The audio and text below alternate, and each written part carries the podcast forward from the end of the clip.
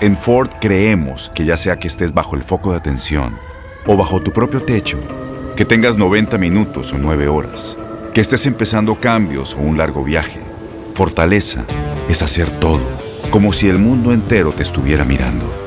Presentamos la nueva Ford F150 2024.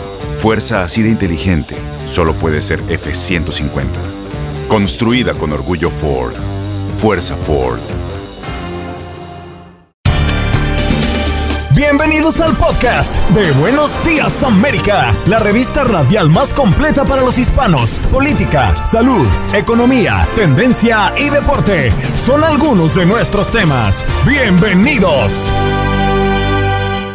Hoy en Buenos Días América conversamos con José Manuel Alor Jiménez, periodista de Univisión en México, y es que el huracán Grace tocó tierra en Veracruz la madrugada de este sábado como categoría 3. Juan Roberto Vargas, director de Noticias Caracol Colombia. La unidad investiga, pues presentó un informe sobre el magnicidio del presidente de Haití. Gabriel Betasgal, periodista y experto en islamismo radical desde Jerusalén, nos habla de los talibanes que garantizan a Estados Unidos que dejarán pasar a civiles al aeropuerto y podrá este grupo islámico extremista cumplir con esta promesa.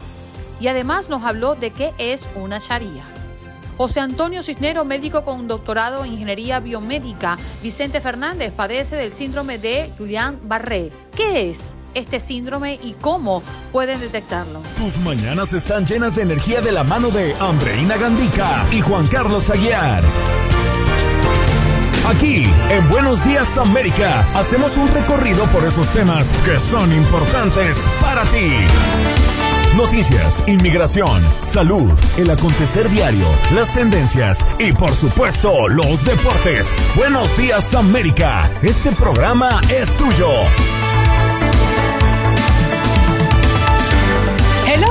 Días, América de costa a costa, 8 de la mañana, bien puntuales para iniciar nuestra tercera hora de programa de costa a costa desde Los Ángeles hasta Miami. Qué alegría tenerlos conectados aquí a través de más de 25 emisoras en todo el territorio nacional, pero también para todos los que se están incorporando a partir de este momento a través de nuestro Facebook Live. Recuerden que dos de nuestras cuatro horas diarias es transmitido a diario a través de esta red social, así que muchas gracias por formar parte de nuestra comunidad virtual. Muy buenos días, Juan Carlos Aguiar, ¿cómo usted amanece? Andreina, muy buenos días, qué gusto saludarla la mañana de hoy, lunes 23 de agosto del año 2021. Feliz de estar aquí con usted, con Olga Betancur en la producción, con Jorge Acosta en los controles, pero especialmente con todas las personas que se conectan a diario en este su show matutino de TUDN Radio de la cadena Univisión. Esto es Buenos Días América. En Buenos Días América, tu opinión importa. Llámanos, llámanos, llámanos. Teléfono en cabina 1833-867-2346. Llámanos 1833-867-2346. Llámanos.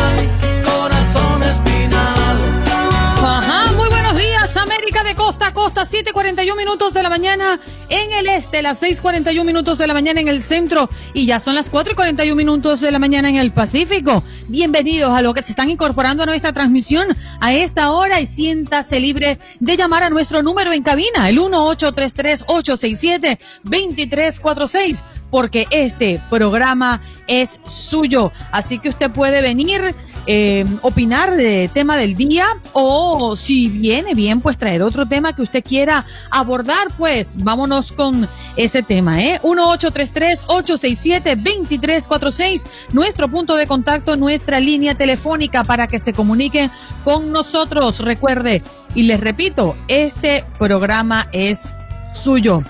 Bueno, recordándoles también que hoy lunes vamos a estar em, sosteniendo una conversación bien interesante un poco más adelante con Juan Roberto Vargas, director de noticias de Caracol Colombia, porque la unidad investigativa de esta mm, de este medio eh, presenta un informe sobre el magnicidio del presidente de Haití eh, y vamos a estar conversando un poco qué es lo que dice y qué es lo que hay a propósito de esta investigación. Por otra parte, vamos a estar eh, conversando también con Gabriel Bentazgal, periodista y experto en islamismo radical desde Jerusalén, porque los talibanes garantizan a Estados Unidos que dejarán pasar a civiles al aeropuerto y podrá este grupo islámico extremista cumplir con su promesa. Un poco lo que nosotros también vamos a estar abordando con él tiene que ver con qué es una charia.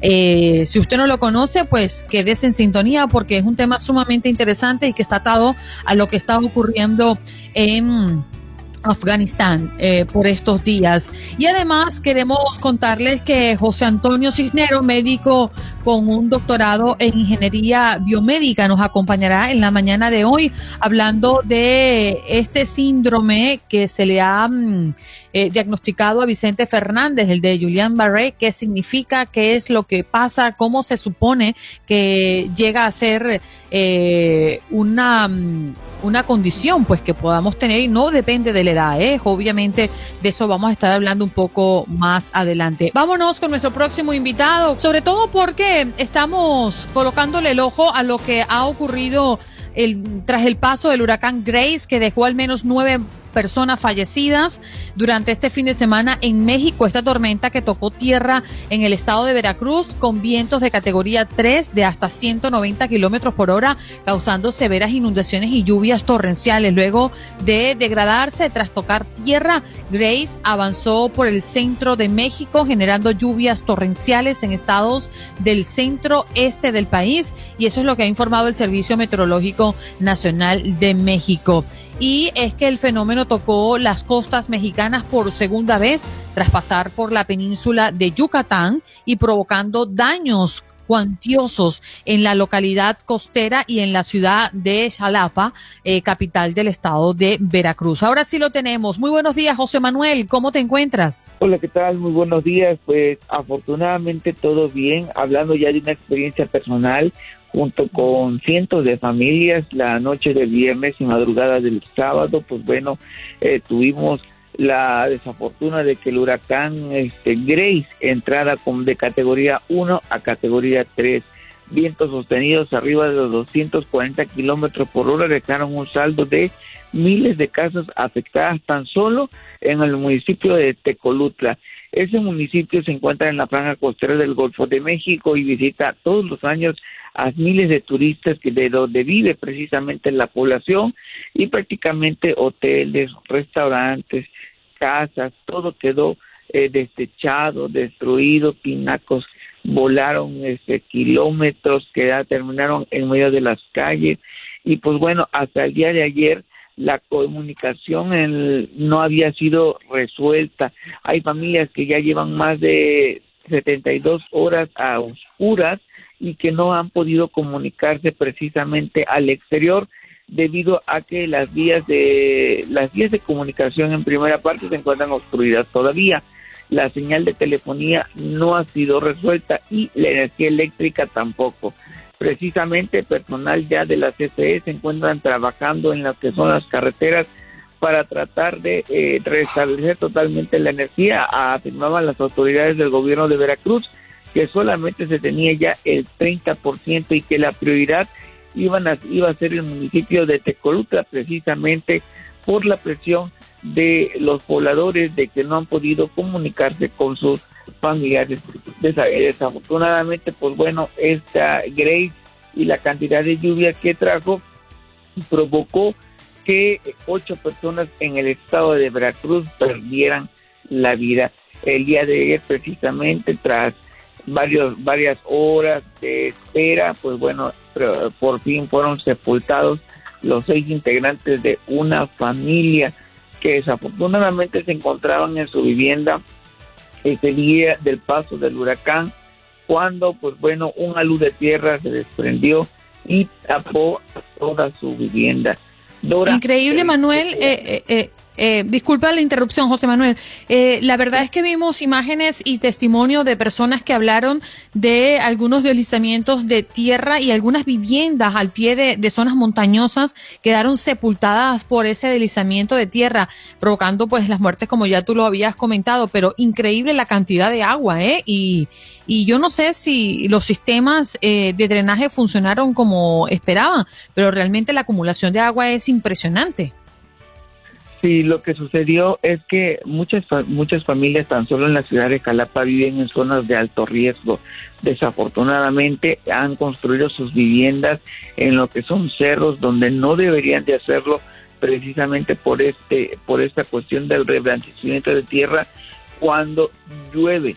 Eh, fue tanta el, agua que cayó que prácticamente eh, pues los derrumbó. Ahí, por ejemplo, en esta familia que se encontraba eh, en la vivienda murieron seis, seis personas. La mamá, Dora, de 27 años de edad, junto a sus hijos, María Fernanda. Ella, mira, 15 días de haber nacido. Era una pequeñita que apenas acababa de venir al mundo y desafortunadamente perdió la vida. Alexa, Axel, Jair, Christopher y Kenny, ellos fueron menores de 2, 4, 5 y 9 años que también eh, pues perdieron la vida ayer, pues entre la multitud, fueron despedidos entre aplausos, ya descansan sus cuerpos en lo que es, lo que es el Panteón de Palo Verde. La verdad que todavía el problema sigue, continúa, todavía no se han logrado restablecer las comunicaciones y el conteo de daños apenas se está haciendo. Gracias, José Manuel, por compartir con nosotros este reportaje pues es muy triste lo que escuchamos, ¿no? Y cómo la naturaleza se ha encargado de llevarse la vida de muchos de nuestros hermanos. Un abrazo para ti. Igualmente, vamos a estar pendientes por lo que necesiten. Y de inmediato enlazamos con Juan Roberto Vargas, director de noticias de Caracol Colombia, a propósito de la unidad investiga que presenta un informe sobre el magnicidio del presidente de Haití, cómo actuó el comando armado, quién disparó contra Mois. Pues ya está con nosotros Juan Roberto Vargas. ¿Cómo estás? Gracias por estar con nosotros, Juan. Eh, muy buenos días y gracias por la invitación. Un abrazo para todos. Gracias. ¿Qué deja en evidencia esta esta investigación? Pues mira, lo que, lo que logramos en, la unidad investigativa de Noticias Caracol, establecer durante más de un mes largo de, investigación, de consulta con fuentes de Colombia, de Haití, de los Estados Unidos, pues es que eh, simplemente pues eh, lo, que publicamos la semana pasada pues eh, es, es el colofón de una historia que arrancó con, con el magnicidio del presidente y que para desgracia de, de, estos compatriotas nuestros, de estos colombianos exmilitares que están detenidos en Haití, pues eh, por de viva voz de ellos, de vivo relato de ellos, queda en evidencia la forma como fueron contactados, como fueron eh, contratados y finalmente como terminaron involucrados en semejante lío tan espantoso como fue el magnicidio del presidente de Haití. Eh, cuando digo de viva voz es porque desde un comienzo pues eh, las fuentes entregaban información de cómo había sido el magnicidio, pero eso es una cosa y otra muy distinta es escuchar a estos señores decir en su propia voz, de parte de siete de ellos, cómo fue que los contactaron, que los contrataron y que terminaron participando en el magnicidio. También cómo fue la fuga y finalmente cómo fue su captura en Puerto Príncipe. Todo esto pues sumado pues es un eh, episodio lamentable, doloroso. Muchos ya pues dicen esto es una, una historia digna para Netflix o para cualquiera de estas plataformas de streaming. Pero más allá de esa anécdota, lo, cierto del caso, repito, es que es muy triste que estos eh, compatriotas hayan terminado metidos en semejante lío tan espantoso en el que están. Juan Roberto, buenos días. Son muchos los, los medios de comunicación en todo el mundo que han replicado la investigación que adelantaron ustedes en Caracol Noticias. Y por eso yo quería preguntarle si ustedes lograron establecer si estas personas pudieron haber sido engañadas o algunos de ellos hayan podido ser engañados como se planteó en un comienzo o claramente sabían que iban a cometer un magnicidio y tenían ya todo planeado para poder tener una salida, un escape. Pues Juan, eh, un abrazo, eh, gracias eh, por, la invitación. No, mire, que eso también ha sido como motivo de, no, no, no de polémica, o sí, ha sido como de discusión aquí en Colombia. E, este tema incluso ha sido utilizado por uno y otro de los extremos de esta polarización en, las que estamos en la que estamos metidos en Colombia, como en todo lado. de si fueron engañados, de si lo hicieron a conciencia. Juan, lo que uno sí puede inferir de lo que ellos mismos han contado es que al menos un grupo de los 22, eh, recordemos que eran 22 exmilitares colombianos contratados, al menos un grupo de al menos 7 u 8 sabían desde Colombia que los habían contratado para eso, para asesinar al presidente de Haití. Algunos dicen, mire, a nosotros no nos contrataron para eso, nos cambiaron la orden que inicialmente nos habían dado quienes nos contrataron, porque lo, lo, que, lo que inicialmente pretendían, dicen ellos, era capturar al presidente, hacerle un juicio y participar en un cambio de gobierno. Incluso hablan de una cadena de políticos, jueces, eh, periodistas y dirigentes de, Haití que habrían estado metidos en el tema.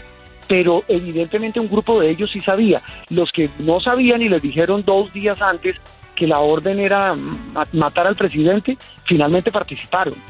Entonces yo, yo la verdad no sé, me da pena decirlo por los hechos que están ahí planteados, digo, me da pena por las familias de estos señores que no, no, no ve uno por dónde hay engaño. Eh, evidentemente ellos sabían que iban a, a, una, a una situación bien compleja como esta.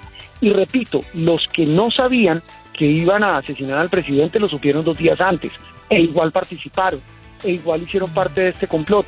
Lo que en donde sí hablan de un engaño, Juan, digamos como parte de, toda esta historia tan rocambolesca, es que eh, ellos dicen que gente de la policía y del, gobierno haitiano, incluso mencionan al primer ministro del momento, al Claude Joseph, eh, como parte de ese complot, dicen que los estaban ayudando, este señor Sanón, Triple J, y que apenas ocurre el magnicidio, esa misma gente que los estaba ayudando les dio la espalda y, los y, empezó a perseguirlos, que por eso mismo no tenían ni siquiera un plan de escape eh, coherente y organizado, porque ellos iban a ser, dicen ellos, protegidos por las autoridades haitianas que los habían contratado para derrocar y después asesinar al presidente. Ese es como, como la, como digamos el orden de ese mapa tan complejo que es esta historia del magnicidio del presidente de Haití.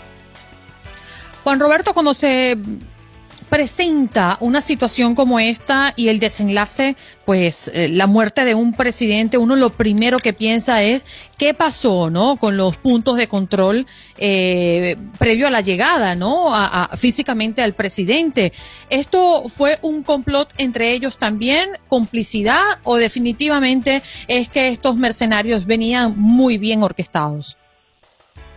Eh, mira, esa, es una muy buena inquietud porque realmente al comienzo de la historia, eh, cuando, cuando no, no habíamos escuchado los testimonios, nosotros logramos escuchar más de 15 horas, de, digamos, de declaración que estos señores les dan a los investigadores desde la cárcel. Pues no entendía uno muy bien eso que tú dices, cómo es posible que en una capital se mueve un grupo de 22 personas armadas, eh, así sea la madrugada, se meten a un barrio que supuestamente es muy vigilado porque quedaba la residencia presidencial y residencias de embajadas eh, sin ningún tipo de, de, problema, sin ningún tipo de obstáculo. E, evidentemente, pues, eh, es decir, uno puede inferir, porque nosotros primero no somos jueces y, no somos, digamos, investigadores penales, pero pues sí somos periodistas. Y, eh, al armar ese, ese, ese rompecabezas, escuchando y leyendo todos los testimonios, es evidente que, que hubo complicidad de miembros de la seguridad y de la policía haitiana. Es decir, no de otra manera uno no se explica cómo llegan estos señores hasta allí. Claro, ellos, eh, escuchando en detalle su declaración, ellos se aseguran, entre otras cosas, que, que en efecto eh, tuvieron que reducir ya un círculo muy cercano de miembros de la policía, que de hecho varios de ellos se rindieron con mucha facilidad.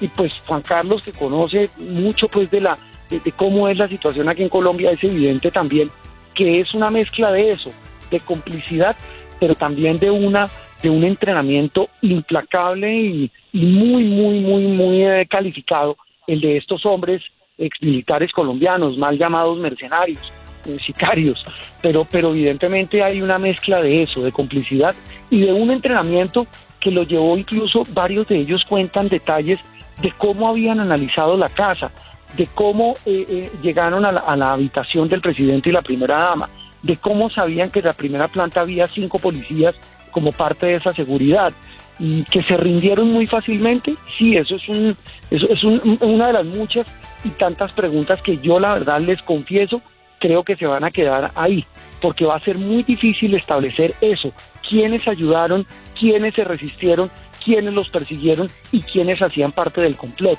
Eh, eh, y, súmele ahora toda esta desgracia que está viviendo Haití eh, con el terremoto, un, país totalmente destruido, empobrecido. Pues, pues, yo creo que lo que, con todo respeto lo que voy a decir, no sé si sea muy despectivo, pero creo que lo que menos importa ahora en Haití es determinar quién mató al presidente Moise. Yo creo que ahí tienen unos problemas muy graves de represión, de, miseria, de pobreza, de gente suplicando ayuda y yo creo que va a ser muy difícil. Tal vez la esperanza, y esto pues es una percepción mía, es que para que se logre establecer eso, pues seguramente serán las autoridades de Estados Unidos que están metidas en esa investigación. Recuerden que, que ahí está el Servicio Secreto, el Homeland Security, el FBI, el ICE, metidos todos como en esa investigación. Eh, esperar a ver qué, qué concluyen ellos y sobre todo qué va a pasar con estos colombianos que, pues repito, están metidos en un lío espantoso. Juan Roberto, una pregunta de 30 segundos porque el tiempo se nos acaba. ¿Cómo aguantarse las ganas de no publicar esto inmediatamente y poder hacer este trabajo tan exhaustivo y poder presentar a detalle este magnicidio cuando sabían que eran muchos los medios que estaban detrás de la misma información? Pues Juan, eh, había que escuchar todo, había que ponerlo en contexto y, y había un elemento, bueno, eh, digamos, a nivel periodístico, el elemento de, no solamente publicar las declaraciones, sino, repito, de ponerlas en contexto y comparar eso que decían con las consultas que hacíamos con las diferentes fuentes. Y había un elemento clave, Juan, y era la recreación del relato, porque es que esto no era simplemente publicar las voces de estos señores, sino que para televisión pues requería un trabajo muy profundo, muy dispendioso, para hacerlo televisivo, para hacerlo gráfico, porque pues la, el, nivel de imágenes que teníamos del relato que ellos hacían era mínimo. Entonces ahí hubo un trabajo muy grande de día y de noche para hacerlo y pues súmele también había muchas presiones, Juan, hay que decirlo. Eh, recordemos que incluso el primer ministro ya no está, Flor Joseph, tiene demandado a Caracol Televisión porque él asegura que no era cierto que los señores eh, colombianos lo mencionaran a él como parte del complot. Y pues ustedes lo escucharon de viva voz que ellos lo mencionan. Juan Roberto, muchísimas gracias por estar con nosotros ¿eh? el día de hoy, ampliarnos lo que ya ustedes han dejado a la luz de todos, esta investigación de cara al magnicidio del presidente de Haití. Un abrazo. A ustedes un abrazo grande y un saludo a toda su audiencia en los Estados Unidos. En Ford creemos que ya sea que estés bajo el foco de atención o bajo tu propio techo, que tengas 90 minutos o 9 horas. Que estés empezando cambios o un largo viaje. Fortaleza es hacer todo, como si el mundo entero te estuviera mirando. Presentamos la nueva Ford F150 2024. Fuerza así de inteligente solo puede ser F150. Construida con orgullo Ford. Fuerza Ford. Muchas gracias. Juan Roberto Vargas, director de Noticias Caracol Colombia. Pausa y regresamos. Bueno, vámonos a cambiar de tema totalmente y nos vamos de inmediato con nuestro próximo invitado. Él es Gabriel Ventasgal, periodista y experto en islamismo mm, radical desde Jerusalén. Buenos días. ¿Cómo estás, Gabriel? Gracias por estar con nosotros. Por favor, muchas gracias por la invitación. Gracias a ti. Oye, la última información que hemos recibido, inclusive desde el día de hoy, uno de los portavoces de los talibanes advirtió de que habrá consecuencias si Estados Unidos y el resto de países extranjeros no completan la retirada y las evacuaciones de Afganistán. ¿Cuáles son esas consecuencias que podrían sufrir? antes de la retirada de Estados Unidos, llegaron a un acuerdo entre el talibán y el gobierno norteamericano que mientras que ocurriese la retirada, no iba a haber ataques del talibán a las fuerzas extranjeras. Y también se comprometieron que durante la retirada iban a negociar con el gobierno central de Afganistán algún tipo de gobierno compartido. Bueno, la primera parte la cumplieron, la segunda parte no la cumplieron. Y ahora lo que ellos pretenden es que termine una retirada para intentar mostrarse en el mundo musulmán como aquellos que expulsan a Estados Unidos. Gabriel, y ahora los talibanes siguen haciendo promesas. Prometen, prometen. Perdón, ¿me decía? No, que estamos en una época que en terminología islámica se conoce como taquía y es ocultar la verdad o mentir. En el radicalismo islámico se puede mentir. O sea, se puede mentir a un no musulmán si favorece el Islam. Entonces, eso es lo que estamos viendo nosotros ahora. Eh, y lo que están haciendo es intentando explicarle a Occidente que no son tan malos ellos como nosotros pensamos y que realmente van a respetar los derechos humanos y que eh, además eh, van a no van a eh, matar o amenazar a aquellos que colaboraron con Occidente, por ejemplo, empleados públicos. Ahora, eso es taquilla, no es que cambiaron realmente su estirpe y su ADN. Es una cuestión táctica. Ellos tienen miedo que se cumpla lo que ya pasó y es que Occidente se organiza para derrocarlos. Pero esto es un momento grave, Gabriel, porque si la charía es como nos las comentas, es ocultar la verdad, estaríamos hablando de que esto eh, estaría considerable, eh, dejando muy abierto la interpretación. Entonces, ¿quién tiene la razón al final, no? Lo que dice la ley ortodoxa islámica es muy claro. ¿Está bien? Se dice muy claramente qué se puede hacer y qué no se puede hacer. Y eh, tratar a la mujer de una forma determinada es norma para un radical islámico. Por ejemplo, es norma de que una mujer le es infiel a su marido, hay que lapidarla y la primera piedra tiene que lanzar su propio padre, porque está humillando a la familia. Entonces, o una mujer cuando sale de su casa tiene que ir acompañada por una persona de su familia que controle que se comporta bien. O si esa mujer hace pasar vergüenza a la familia, entonces hay que transformarle la cara para que sienta vergüenza y eso se, se traduce en lanzarle ácido al rostro o bien cortarle la nariz. Todo ese tipo de cosas es la conducta de un radical islámico. Esos son los derechos, los derechos humanos al estilo radicalismo islámico. Ahora, lo que nosotros tenemos miedo es que vuelvan a imponer lo mismo que ya impusieron, porque es lo que ellos quieren realmente, pero hacen cuentas rápidas y dicen, en el 2001 me derrocaron porque me pasé de la raya, yo no quiero jugar con Occidente más de la cuenta entonces por ahora hacen buena letra, distribuyen películas de ellos en un parque de diversiones, haciendo gimnasia y todo tipo de cosas que no es otra cosa que, como dije antes, taquía, ocultar la verdad. Sí, Gabriel, o sea que desde la interpretación de sus palabras uno podría creer que las promesas que han hecho los talibanes en los últimos días de que van a respetar los derechos humanos de las mujeres se van a quedar en eso, en promesas, porque si ni siquiera le han permitido en el pasado, cuando ellos gobernaron, ni siquiera le permitían a las niñas mayores de 10 años ir a una escuela y tenían que estar totalmente cubiertas por la burka, o sea, no va a pasar nada distinto a lo que ya vivió Afganistán. Ante todo, recordar, una persona que le cree a un radical islámico es una persona que no conoce el radicalismo islámico. O sea, cuando un radical islámico te dice que murieron 100 personas, todos ellos civiles, como ocurre habitualmente con, por ejemplo, el Hamas, que dice siempre tira cifras y nadie va y revisa, que es taquía, o sea, que es mentir.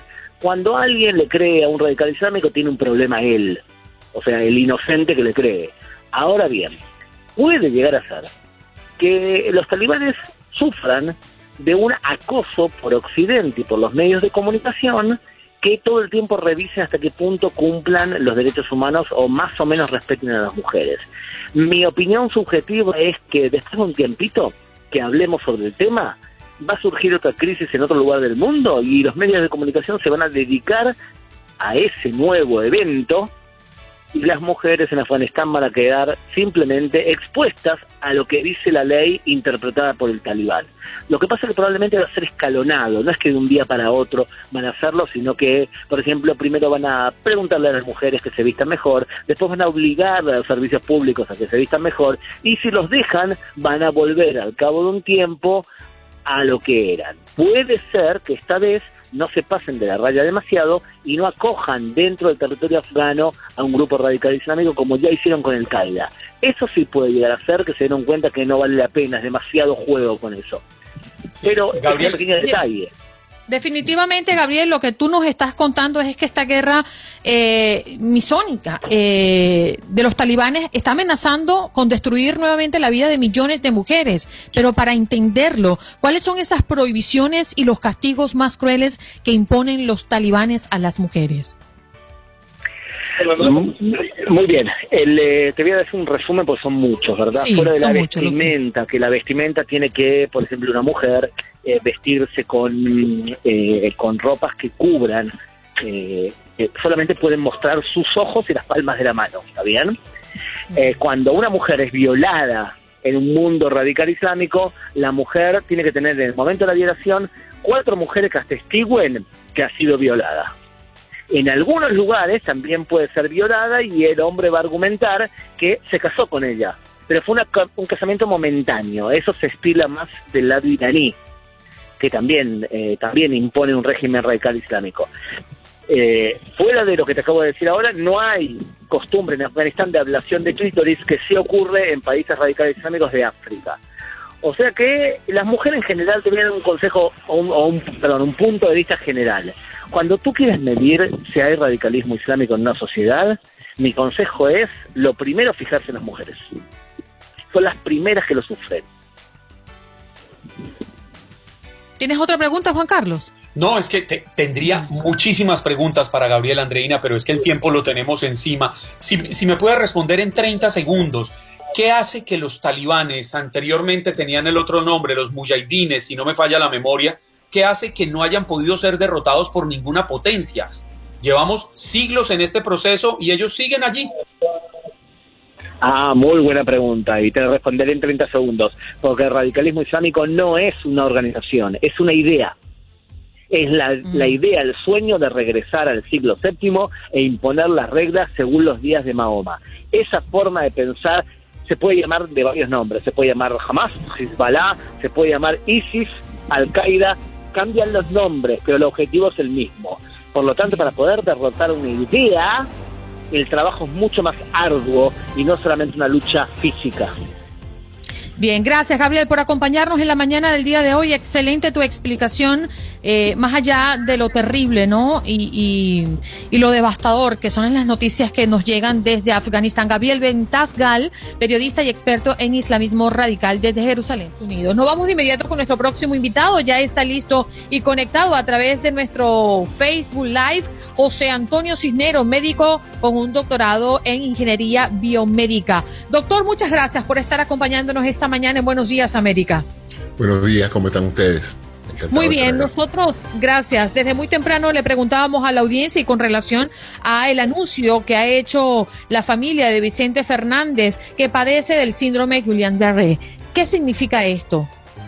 Bueno, es una enfermedad neurológica muy rara, producida por una condición donde el sistema inmune ataca los nervios de la persona afectada eh, es rara, como dije, una en 100 mil personas se estima que es el riesgo, es más factible en las personas mayores y usualmente es una respuesta del sistema inmune a una infección viral anterior.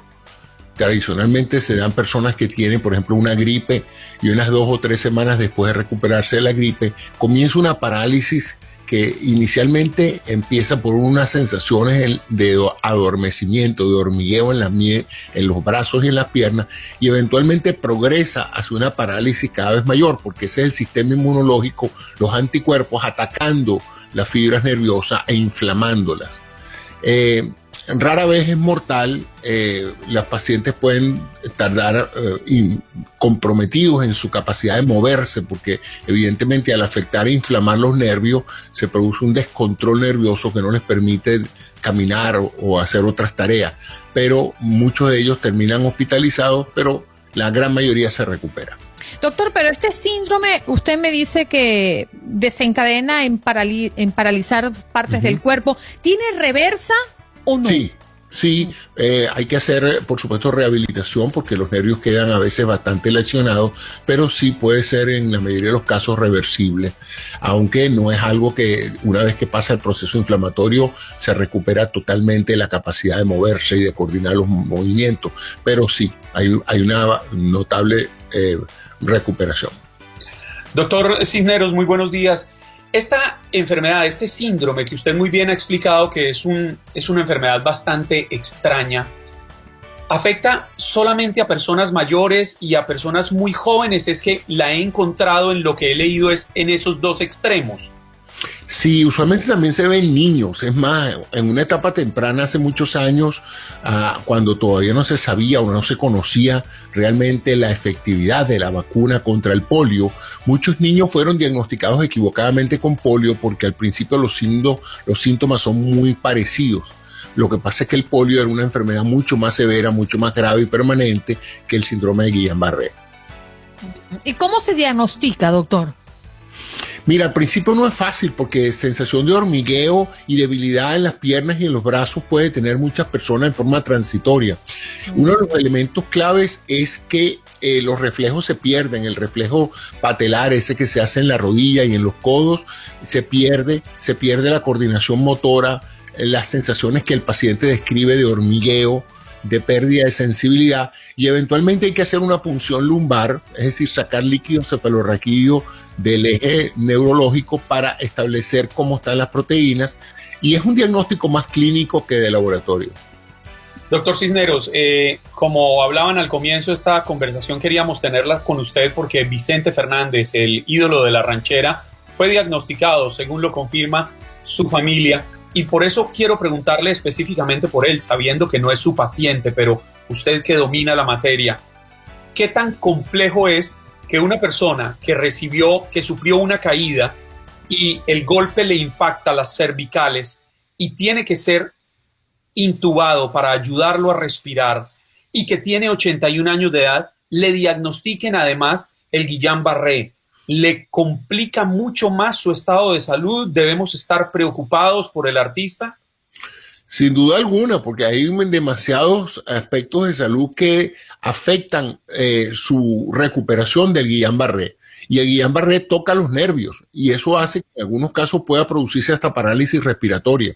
De tal manera que sí es un cuadro inflamatorio agudo que se superpone a su condición de salud ya existente, lo cual requiere hospitalización a veces en terapia intensiva, intubación, para garantizar que eh, la ventilación pulmonar se va a mantener. Pero sí, es una condición que eh, puede poner en peligro su vida, sin duda alguna. Doctor Cisneros, ¿usted sabe en qué pienso? En que en estos tiempos de pandemia por, por el COVID-19 hay síntomas que a principios creemos que no tienen relación con el COVID, pero al final encontramos que hay casos de casos, ¿no? Y sigue, y sigue una investigación que, como han dicho los expertos, no es de una semana ni de meses. Esto, pues todavía estamos aprendiendo del COVID-19. Que tienen hormigueos, que tienen, eh, que eh, tienen problemas pulmonares, que se le cae el cabello, que, o sea, hay tantas cosas alrededor del COVID-19 que uno podría adjudicarles algunos síntomas de Guillain-Barré sin saber al COVID-19. Y me parece sumamente peligroso porque mm, pues nos quedamos con esa sensación y dice, no es que no tengo COVID, es que ya me hice los exámenes, pero no tengo COVID. Así que me parece que podríamos estar en este momento en una situación de pocos diagnósticos de Julián Barré a propósito del COVID-19. ¿Cómo lo ve usted y cuál es la recomendación que usted le da a las personas? Bueno, el Guillain-Barré cuando se instala progresa rápidamente, o sea que desde el momento en que se inician los síntomas, en dos o tres o cuatro días ya la persona se muestra en necesidad de ir a un hospital porque no puede coordinar sus movimientos musculares, o sea que eso es importante. Recuerde que el COVID es una enfermedad que también tiene un componente autoinmune importantísimo, de hecho, lo que destruye el pulmón son las mismas defensas del organismo tratando de deshacerse del virus. Es más, con la vacuna de Johnson Johnson, ustedes recordarán que hubo una suspensión temporal a raíz de que aparecieron hasta 100 casos de eh, el síndrome de Guillain-Barré en personas vacunadas con la de Johnson Johnson. Sin embargo, eh, es muy raro, no han aparecido casos nuevos, no está verificada la relación entre la vacuna y el, síndrome de Guillain-Barré. Sin embargo, como esto tiene que ver muchísimo con virus respiratorio, recordemos que también cuando las personas contraen la gripe, días después o semanas después pueden exhibir como una simple gripe un síndrome de Guillain-Barré. es muy raro, muy raro.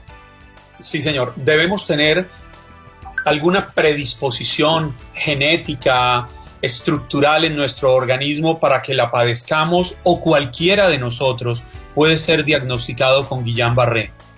Bueno, en teoría cualquiera. La razón, la enfermedad no es bien conocida, el síndrome no se sabe exactamente por qué se produce.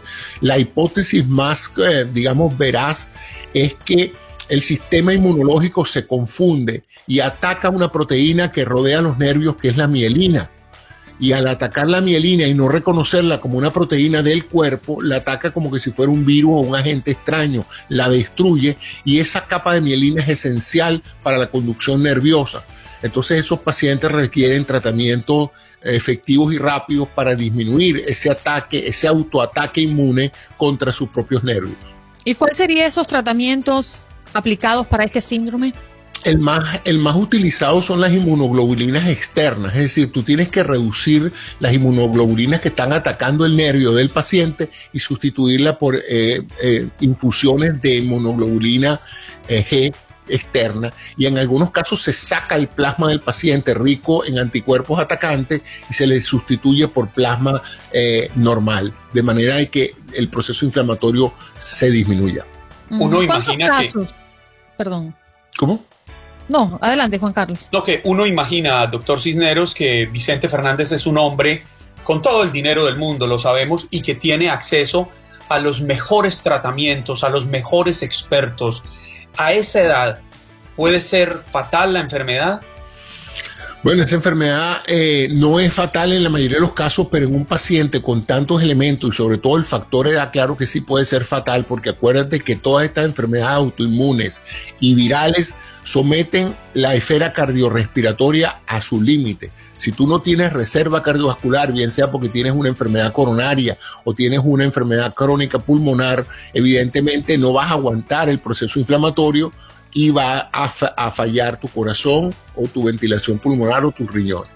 ¿Se tiene número, doctor, de las personas que eh, padecen de este síndrome al año, al menos en los Estados Unidos? Uno en 100 mil personas es la incidencia de riesgo de esto. Y la gran mayoría se recuperan sin problema. Gracias a Dios. Muchas gracias, doctor, por estar con nosotros. Gracias a ustedes. Bien, allí escuchábamos a José Antonio Cisneros, médico con un doctorado en ingeniería biomédica, hablando de este síndrome, el Julián Berré, que padece, según la familia lo ha confirmado, de Vicente Fernández. Ver, allí está Paula Lamas con nosotros. Paulita, muy buenos días, ¿cómo te encuentras? Muy buenos días, pues un poquito mejor porque de primera mano estuve experimentando el fin de semana lo que está ocurriendo en los hospitales del país, que no hay camas. Eh, tuve un pequeñito accidente, el cual me impide caminar, tengo un brazo ahí más o menos. ¿Qué fue lo que te pasó, Paula? Bueno, tú que eres experta en los deportes me vas a entender. Tú sabes cómo se barren los beisbolistas, ¿verdad? Claro. Sí mismo me pasó. con pechito en el piso. Todo, todo. Lo único que gracias a Dios la cara no, la cara fue intacta y estábamos tirando la cara para arriba, pero nos barrimos y lo hicimos tan bien como dijo el médico, hicimos un muy buen trabajo, nos arrancamos el tejido y la piel de toda la rodilla. Eh, no pudimos coser. Dejó el cuero en el campo de juego. Literalmente. Eh, nada más dos puntos internos porque por fuera no se pudo pues coser. No hay piel ni tejido. Pero bien, vamos bien, hicimos bien el trabajo. Después de eso, te agradecemos hoy que hayas estado acá con nosotros, porque entendemos que la recuperación es dolorosa, eh, pausada, así que muchas gracias por hacer el esfuerzo, Paula. No, hombre, tranquila, aquí estamos con la patica alta, como dicen, con el tobillo ahí descansadito, la mano que también fue el freno de mano, aquí la tengo eh, pues vendadita y, con gasas por dentro, porque también... Me duele, me duele de solo imaginar ese, diríamos en colombiano criollo, ese costalazo. Pues mira, puse unas fotos en Instagram y todo el mundo me decía que te van a, bloquear la cuenta de sangrienta por andar colgando esa cosa. O puse un pequeño videito en el Facebook por si acaso el que quiera y tenga un poquito de morbo, pues vaya y lo vea. No, yo voy.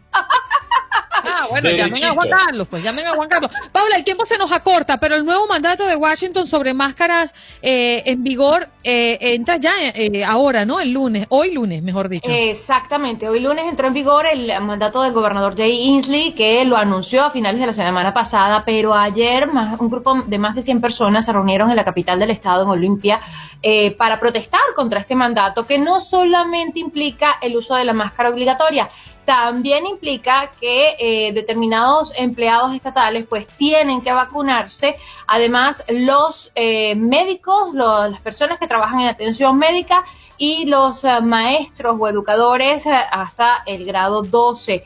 La nueva directiva, pues, eh, sin duda alguna está levantando bastante polémica aquí. Los exentos por ahora son muy pocos, entre ellos los niños menores de 5 años, por supuesto, los que tengan condiciones médicas, de salud mental o de desarrollo y pues cuando se usa la máscara pues inclusive aunque estés vacunado tienes que usarla eso es lo que dice parte de, este mandato. Todo esto debido, por supuesto, al alza de los casos que estamos teniendo, a las hospitalizaciones, que como ya lo mencioné, no hay camas y lo pude ver en primera persona.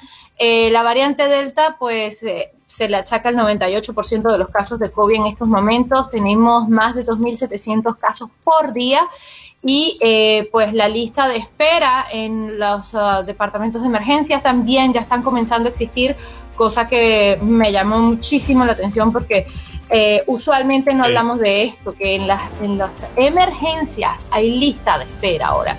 Eh, sí. No quiero que se acabe el tiempo sin que nos diga qué traen el podcast porque nos quedan 20 segunditos. Pues esta semana se conmemora la independencia de Uruguay y traigo a una exponente maravillosa que no solamente nos habla del aniversario número 100 de Astor Piazzolla, también hablamos de su carrera, Giselle Bendor, quien fue recientemente reconocida por la organización Carnegie, y eh, viene otro eh, ilustre eh, uruguayo también que lo deben de conocer, este, muy famoso, es Tonga de la MMA. Así que bueno, ahí tenemos el especial. Gracias por acompañarnos en nuestro podcast. Buenos días América. Y recuerda que también puedes seguirnos en nuestras redes sociales. Buenos días AM en Facebook y en Instagram. Arroba Buenos días América. AM. Nos escuchamos en la próxima. Boost Mobile tiene una gran oferta para que aproveches tu reembolso de impuestos al máximo y te mantengas conectado. Al cambiarte a Boost, recibe un 50% de descuento en tu primer mes de datos ilimitados. O, con un plan ilimitado de 40 dólares, llévate un Samsung Galaxy A15 5G por 39.99. Obtén los mejores teléfonos en las redes 5G más grandes del país. Con Boost Mobile, cambiarse es fácil. Solo visita boostmobile.com. Boost Mobile, sin miedo al éxito. Para clientes nuevos y solamente en línea, requiere AroPay. 50% de descuento en el primer mes requiere un plan de 25 dólares al mes. Aplican otras restricciones. Visita Boost para detalles.